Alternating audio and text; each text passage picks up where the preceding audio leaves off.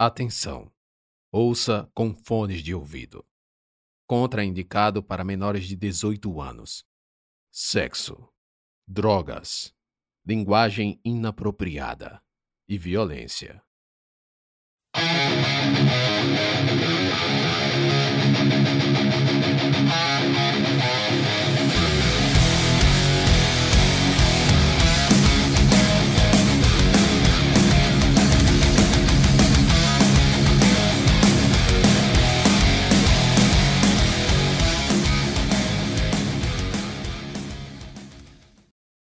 Fico horrorizado com a violência ocorrida na minha frente. Rafael também fica assustado. Maribondo, acorde aí o padre que não atirei para matar. O capitão fala, mas fico sem reação. Realmente, mesmo depois de ser alvo de um disparo e cair no chão com as mãos no ventre, percebo que o padre ainda está vivo, se contorcendo de dor. Murmura algo em italiano. Bora, maribondo. Ajuda o homem. Pergunta a ele onde é que tá esse tal de Honório.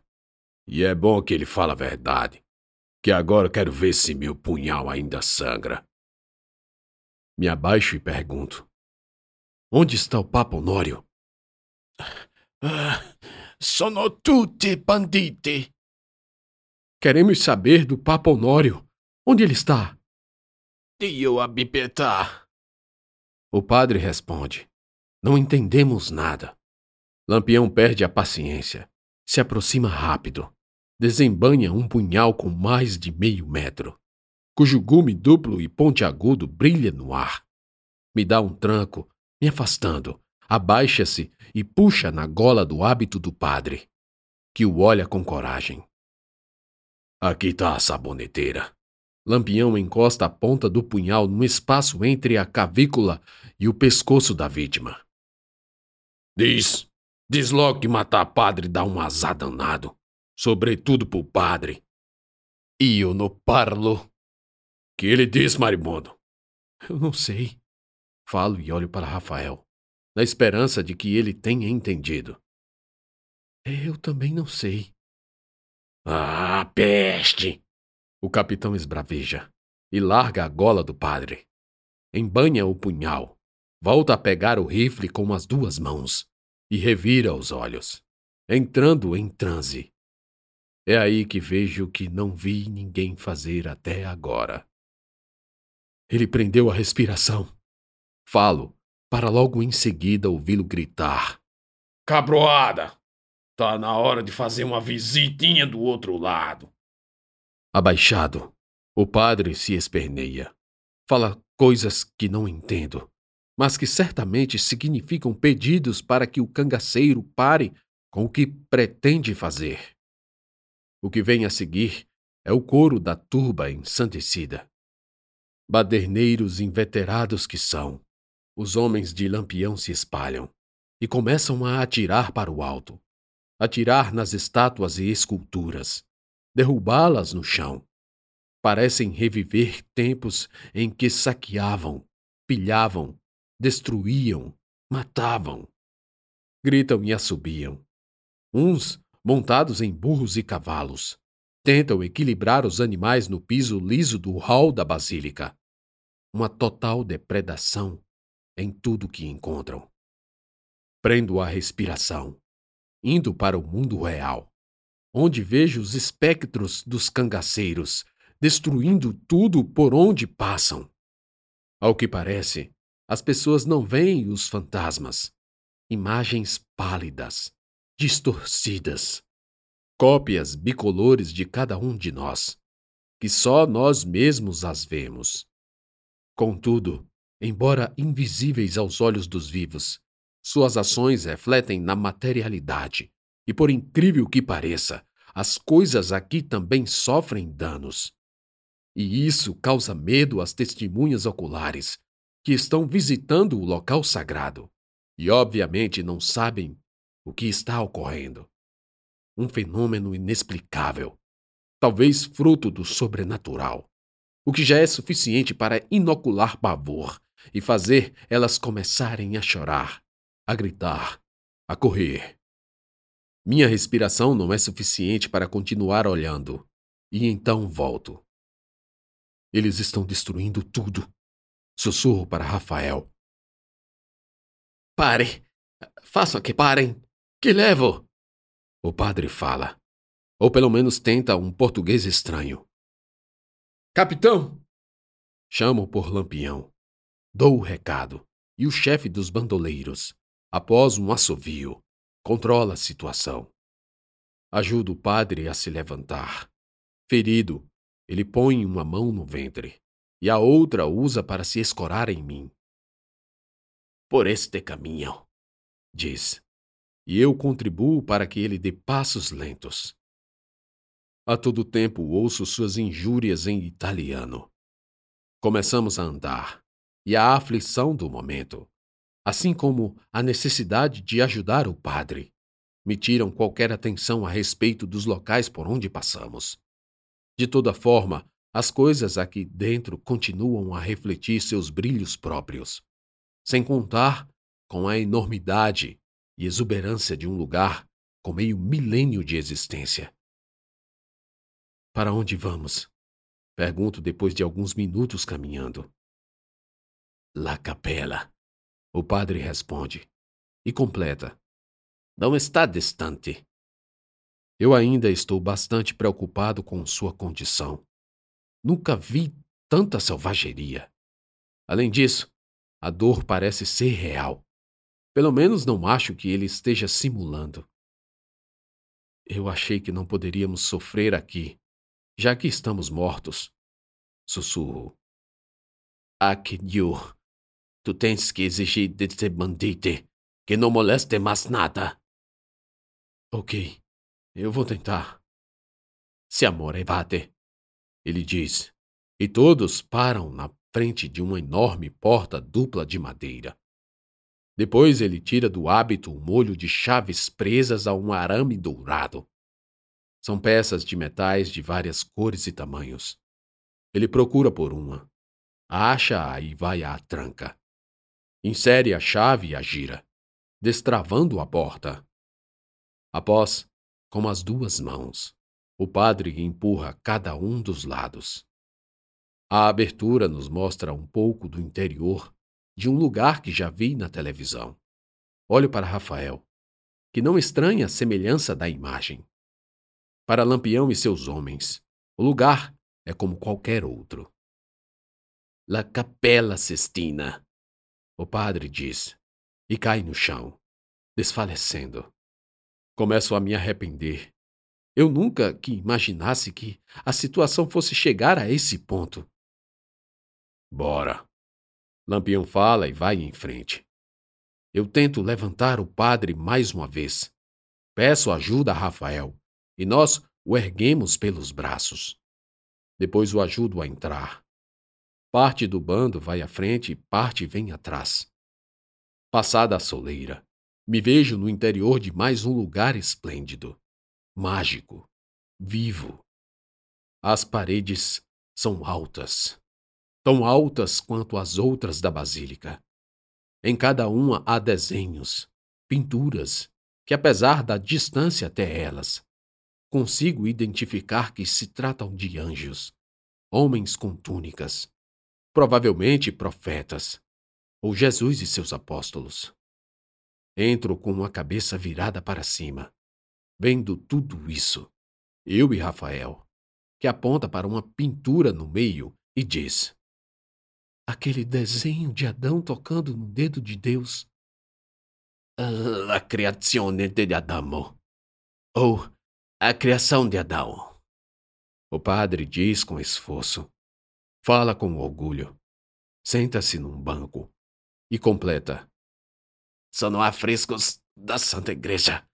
O que ela tem de mais valioso. Ah, não deixe que ele destrua.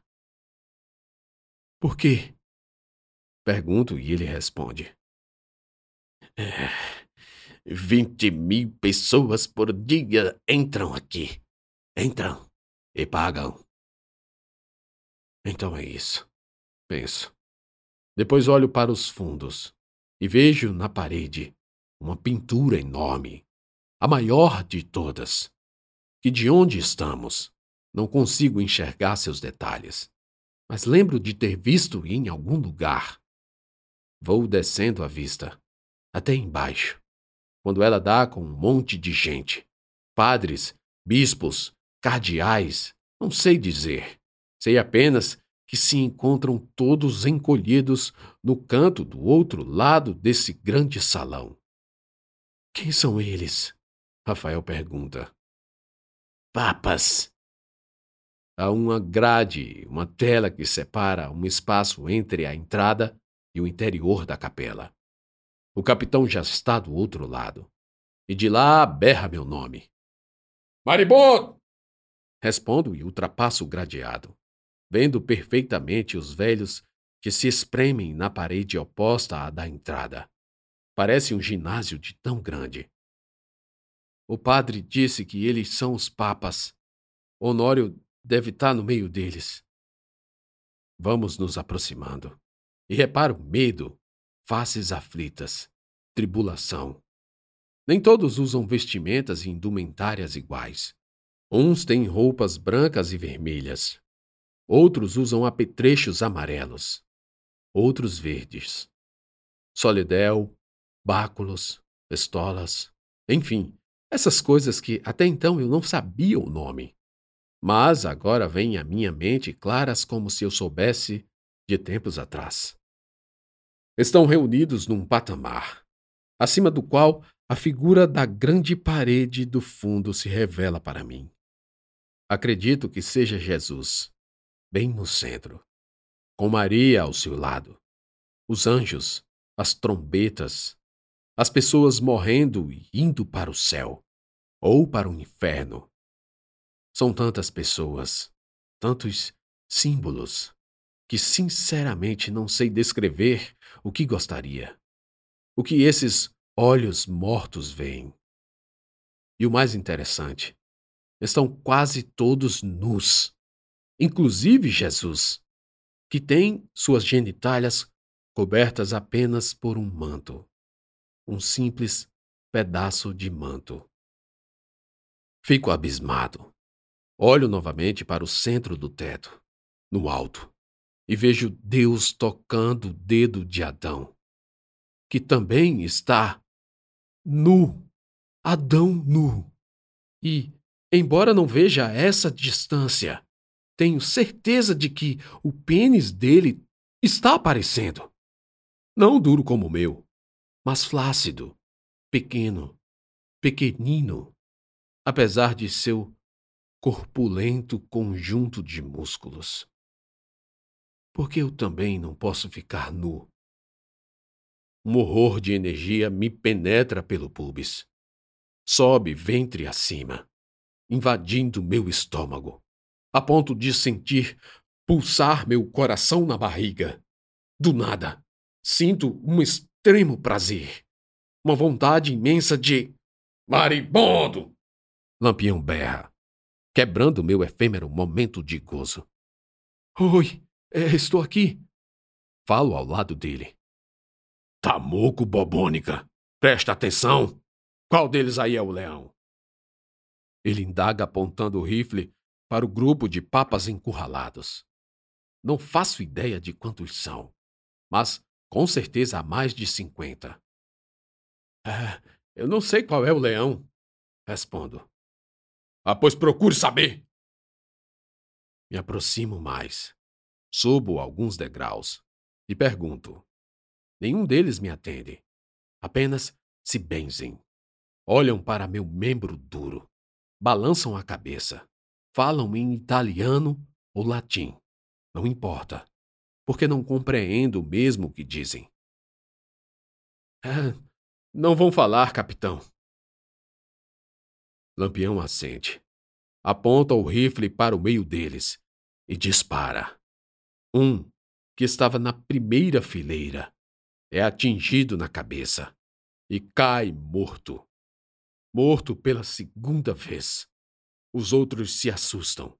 Começam a implorar perdão prostam-se de joelhos, fazem sinais da cruz na testa, no peito, na boca. Só quero leão.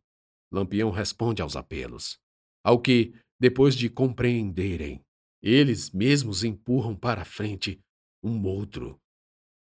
Esse papa vem cambaleando, meio tropo, a contragosto, enxotado pelos outros.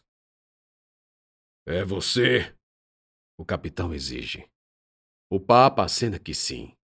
É um senhor com uma grande barba, segurando um cajado com a cruz papal.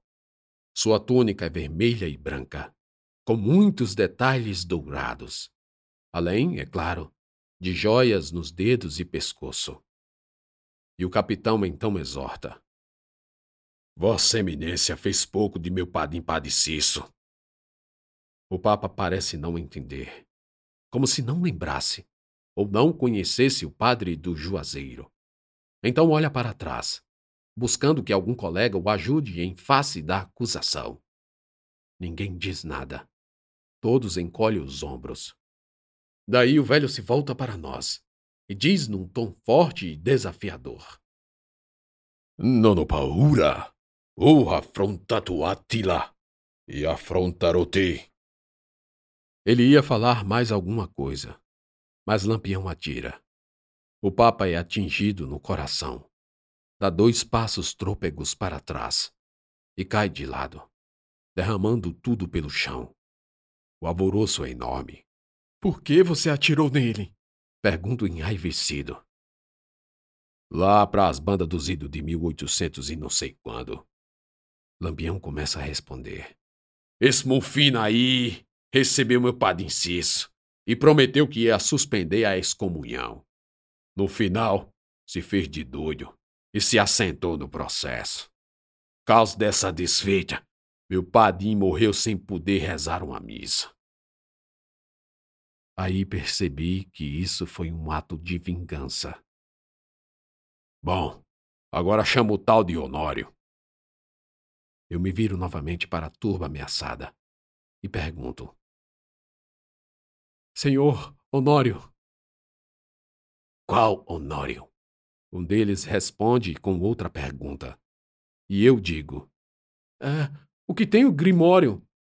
E ainda reforço: Por favor, senhores, a gente não quer confusão. Tento parecer no comando, mas os atos de Lampião dizem exatamente o contrário. Eles se entreolham, falam algumas coisas, e do meio deles, um se apresenta como sendo o Honório III. O capitão se prepara para sair.